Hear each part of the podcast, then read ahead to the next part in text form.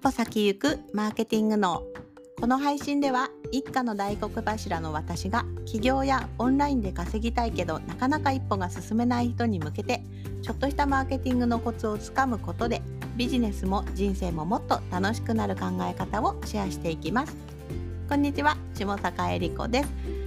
さあいかがお過ごしでしょうか？えっとですね昨日は私結構夜遅くまであの起きていたんですけれども、まあ、理由はですね2つあって1つはあの先取りビジネスをしている方がいらっしゃってですねその方にいろいろお話を聞く機会があったのであのすごい贅沢な時間だったんですけどあの3名ぐらいしかいなくってあのすごい濃い内容をお話ししてくれました。ちょっとこの後にシェアしたいと思うんですけれどもそれが一つ。でもう一つがですね、えーと、税理士さんとお話ししていたというところなんですまあ、たまたまちょっと夜そのさっきのビジネスの先読みする人のお話が終わった後にご連絡が来たものですからちょっと今のちょうど半期なんですよね。あのうん、半期なのでそれの決算書を作ったので資産表ですね資産表を作ったのでそれを見てなんかいろいろ今後の展望についてちょっとミーティングしたりもしちゃいました。ね、やっぱりこうやってあの数字で見て売り上げが今このくらいだからあのこの先どういうふうに見込めるねとかもう少しこういうふうに改善しようかなとか計画を立てるのってすごい大事だなって思います。であのまあじゃあ最初の方のお話の先読みする話なんですけれどもビジネスにおいてこの先読みができるかできないかってすごい大きいなっていうふうに思いま思いました。思いましたしまあみんなそう思っているんだろうけど先読みってなかなか能力がないとできないんだろうなっていうふうに思っちゃいがちなんじゃないかなっていうふうに思います。私もそうです。先読みできる人すごいなって思うし先読みできたらいいなっていうふうにもちろん思いますよね。だってこれから流行るのをもう先に分かって自分ができる自分が対応することができればね独り勝ちじゃないですか。なので先読みこそすごいなっていうふうに思ってたんですけども実はこれ私も能力の差かなっていうふうに思ってたんですよね。先読みできる人って本当にいろいろ先読みするじゃないですかね。なのでうんと、そういった先読みする能力がないとダメなんだって勝手に思ってたんですね私は。でもですね実はそうではないってことが昨日の先読みするビジネスのビジネス先読みする人の濃いミーティングで分かりましたね。先読みする先読みするっていうのはですね逆に言うと要するに情報が早いってことなんですね。先読みしてないですね。情報が早いだけで先読みはしていないんですね。でも先に来る情報を仕入れることができるっていうことなんですね。どうですかね？これだったらちょっと自分でもできそうだなっていうふうに私は思いました。で何でもかんでももう先読みした人が勝つんですね。もうこれはもう普通に考えては当たり前のことでわかるんですね。でそこで先読みする能力がないから諦めるとかではなく先読みする能力とは先読みする能力とは別に内側からのなんか天性のものとか直感みたいなそういうものではなく新しい情報を仕入れることができる人っていうことになります。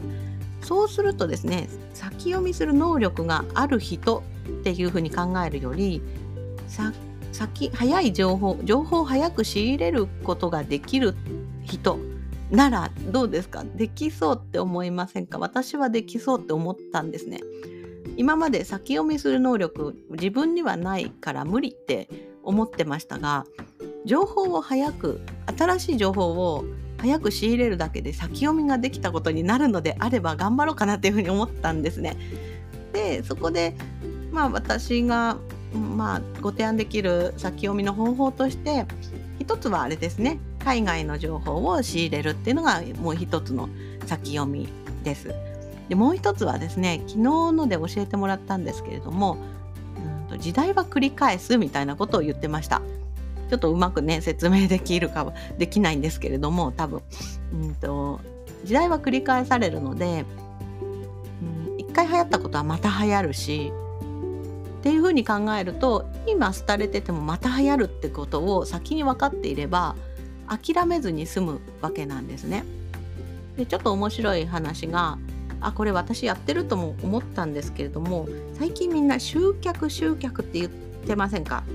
集客集客って言ってる人だらけで私は本当にちょっとうんざりするので集客しない方法をあの今取っているから私は集客をあんまりしてないんですけれども集客集客ってみんなが言っているでもちょっと前は集客集客ってそんなに言ってなかったんですよ。えっ、ー、と皆さんみんなが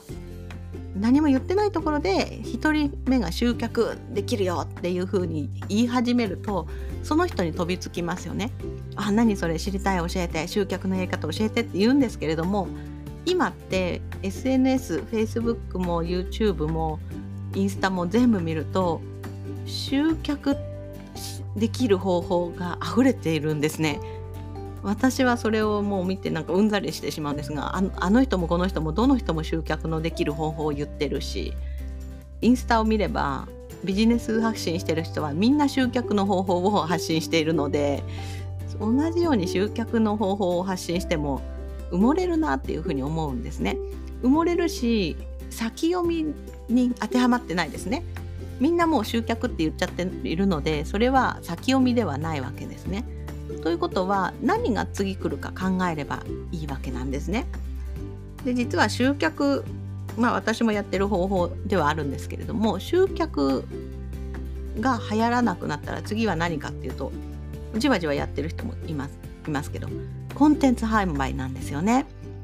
で集客って言ってない人は何を言ってるかっていうとコンテンツ販売しましょうって言ってるわけなんです。だから集客の次の手段はコンテンツ販売っていうのが来ているっていうことですね。なので、まあ、こういったふうにあの先読みみんなと同じことをやったら先読みじゃないのでどんどんあの次に何が来るかっていうふうにその情報を仕入れてアンテナ張っていち早くやるっていうことが大切かなっていうふうに思っています。はい、じゃあちょっと今日まとめますと、うん、今もうみんな集客集客って言っているのでまあそこで同じように集客って言っても差別化できないし埋もれてしましまうしもうありふれた話なので欲しくもないわけなので、まあ、私もやってるコンテンツ販売を、まあ、今はいいんじゃないかなっていうふうに思います。でもこのコンテンツ販売もまたみんな言ってくると思うのでそしたらまた先読みをして新しい情報新しい方法を見つけて新しいアプローチ方法をちゃんと見つけていくっていうことが大切かなっていうふうに思います。はい、今日はちょっとがっつりマーケティングのっぽいお話になりましたが、はい、またこういったね考え方シェアしていけたらいいなというふうに思っております。頑張りましょう。はい。じゃあ、また明日も配信しますので、また気に入っていただいたらフォローしていただけると嬉しいです。また何か質問とか、うん、話してほしい話題とかあれば、あの、送っていただけるととても嬉しいです。はい。それではまた明日お会いしましょう。バイバーイ。